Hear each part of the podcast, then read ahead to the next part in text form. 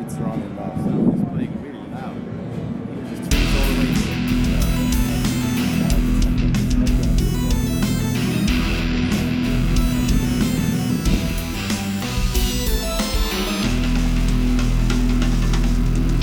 I'm here at Wacken 2016. I'm standing here with Chen from Orphaned Land. And uh, maybe you can tell us a little bit about your band and uh, what you uh, do in the band. Oh, I definitely can tell.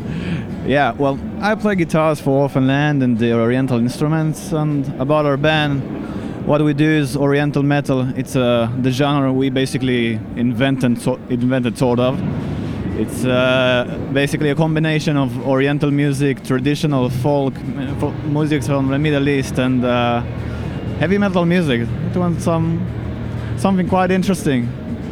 Okay, so um, like I said, um, I'm really interested in uh, how bands do their sound live. So uh, with a band like yours that features unusual instruments, at least for uh, traditional Western music, right? Um, is it um, how do you go about transporting that, whatever you record in the studio? How do you transport it live? What do you need? How many inputs do you need on the board? And what, what are the what are the challenges you are facing? The real challenges often have is the fact that we always have too many instruments uh, that we can't play at once. We usually, if uh, we don't have a chance, we just play the normal rhythm section, which is guitars. But if we can, we just bring along a few players or just switch switch around between instruments, the bouzouki, the, the Greek bouzouki, the saz, the oud, bring our acoustics. It usually takes quite a lot of on the board, but uh, for us it's uh, usually a, quite a hassle, but it must be done. Okay, so uh, I take it you have your own uh, FOH engineer, your own audio engineer you, you take with you on tour, and he knows the band and Yeah, we we do need that.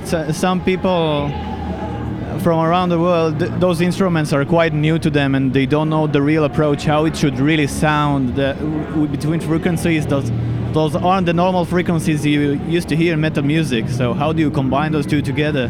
That's the real challenge. So we bring just our own, and they know exactly the tunings, how it should sound with effects and everything. So, um, is it like part of your sound philosophy that you uh, want to feature the uh, traditional instruments in their traditional way? So, are you are you up to uh, maybe experimenting with a sound, like putting them through a distortion pedal or anything, or are you like against that totally? Uh, well, we do need to give those instruments their respect. Yet again, we are explorers of sound. So, then again, and this this we're bringing a new album right now, and I bought like a bunch of new instruments. So it's like went shopping, did my fun stuff, and I just try out things, and I discovered new sounds, and nobody ever used that before. I can say that for sure. So Okay, sounds cool. it's gonna be interesting. So there's not going to be uh, there's not any rules like how those instruments have to sound in your your context, so to speak. Um, so you're like self self-taught on all those instruments, or you just mess around with them and try to uh, get out of them what you need for your uh, music. Uh, Actually, the the only instruments I ever really learned professionally was the piano and the guitar. But the other instruments, you know, once you know one-stringed instruments, th- the the others are quite the same. You just need to to come with the right approach. You just uh, need to watch other players, what they do, how they handle their playing style, and embody that. Okay, how many uh, people are going to be uh, on stage tonight?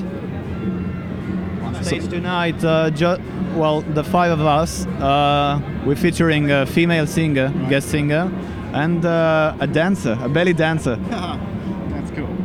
Okay, looking forward to that. That'd be Definitely. fun. That'd be totally fun.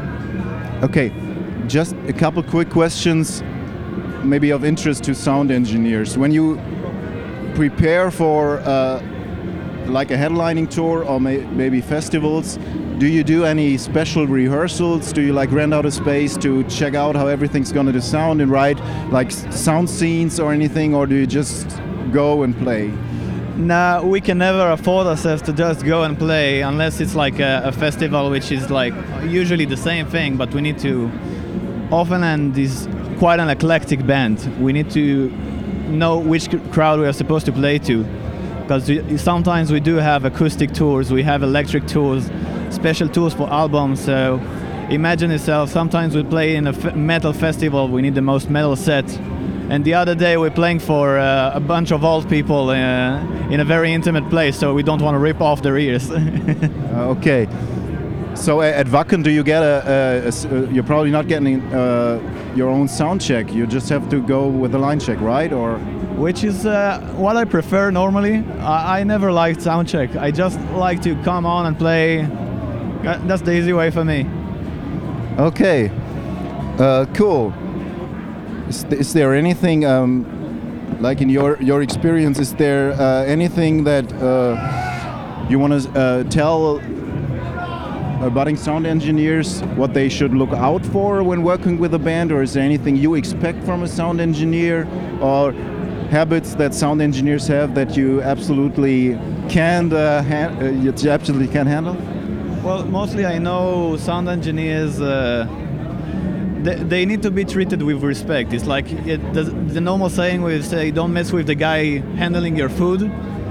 Don't mess with your sound guy." So, but then again, I think they need to embrace that musicians are a bit twisted in the head sometimes, and they have a good will eventually, and they want to get the best out of the show. We both do. So the trick is to be patient and together we can reach together sounds that I, know as a musician I can think of sounds that a sound guy wouldn't think as he's fr- thinking like ma- mathematics, frequencies and all those stuff. So together if we achieve a right bonding we can maybe find a better way to make something new. I believe that. cool so sort of like synergy Yeah.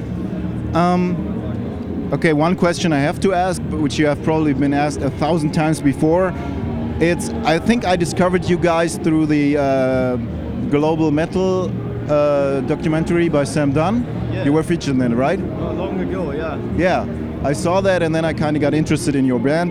and um, I totally forgot what was uh, what was said in the documentary. So maybe can you tell us a little bit about the metal scene in Israel? Is there like an infrastructure? Is there clubs you can play, or do you have to go on tour to uh, like reach fans of your music? No, I can. s Israel is a very small country in general. It's like two hours is the max you can drive anywhere. you pretty much finish the country uh, easily. But as uh, as for the metal scene, uh, back in back in the days, uh, in the 90s, it was pretty much a few people you know and can count by hand. But today it's like huge, like many bands and people perform everywhere. There are clubs everywhere, and uh, metal is becoming like a main thing there. Like it, lo- lots of bands showing up as well from abroad to come into Israel, saying like it's the best crowd you have. Seriously, so there's uh, small clubs and larger venues and Small clubs, bigger clubs, and even uh, live parks. You know, we just do uh, some. I think the last one who was to Israel. Uh, I remember that Guns N' Roses were there. I think last time. Okay. Bon Jovi. I don't know. Like lots of artists just come and say that we're the best crowd, and well, we- we give them lots of food and lots of yelling. we yell out loud. Okay, do do you have any explanation uh, for how uh, the uh, taste for metal music exploded? I, I believe it's thanks to technology. Uh, Israel was always an open-minded country regarding everything, and uh, once the technology reached, uh, so the metal came here as well. Uh, Orphanlands is one of the reasons the metal is there as well. So we're one of the first, the second metal band in Israel. So everyone was down down to the the whole metal thing. It's like cool, and with each time, the year just grew and grew. Okay, one last question, if you have time. Um, about technology, can you tell us about your regular uh, electric guitar setup? Yeah, definitely. Uh, mine is the most simple arrangement you can possibly think of. You can try to guess if you want. Well, some kind of electric guitar with maybe humbuckers uh, going through uh, Marshall JCM 800. Not far from the truth. yeah, I just do my endorsements with PRS guitars. they're awesome guitars. I love them. I don't really need. I don't feel like I should change anything about the guitar itself. It's a perfect instrument, just with the amp. Usually I use the EVH or the Marshalls. Um, that's my normal setup. I just use a delay for solos, a booster. Okay, no huge pedal board. Nah, I keep it simple. I don't like the whole carrying things and uh, messing around. Maybe with the new album, because the new album features too many sounds, so I figured, okay, I need to buy a pedal board now for this. Okay, I was gonna say if you feature that many instruments that have their own sound, you don't need thousands of guitar sounds. Okay, is there anything else you want to add about uh, sound? Uh, you want to say about sound engineering or? In general, uh, about sound or anything regarding music, I should, I believe that everyone should just try to do something unique and never follow the book. The book is cute, but try to see beyond the book. If you just look at the book and walk around, you'll probably end up hitting a pole or something. So look around. Okay, thanks. Well, Chen, Thank you very much. thank you. Have fun playing tonight. I think it's gonna be awesome. Yeah. Crowd's probably gonna love you. Amen. Thank you, brother. That's awesome.